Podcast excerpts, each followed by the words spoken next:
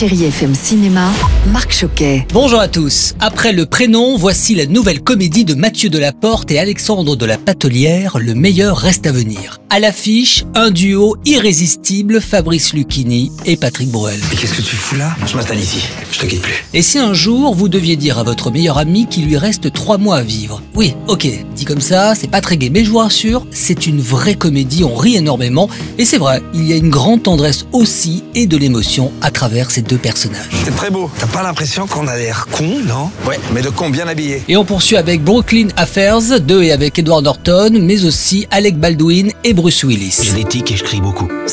Ça me fait passer pour un foldingo. Nous sommes dans le New York des années 50. Lionel Ezrog est un détective privé souffrant de syndrome de la tourette. Il devra enquêter sur la mort de son mentor, tué par un homme puissant. Des clubs de jazz de Harlem au taudis de Brooklyn jusqu'au quartier chic de Manhattan, Lionel devra affronter l'homme le plus redoutable de la ville pour sauver l'honneur de son ami disparu et peut-être aussi la femme qui lui assurera son salut.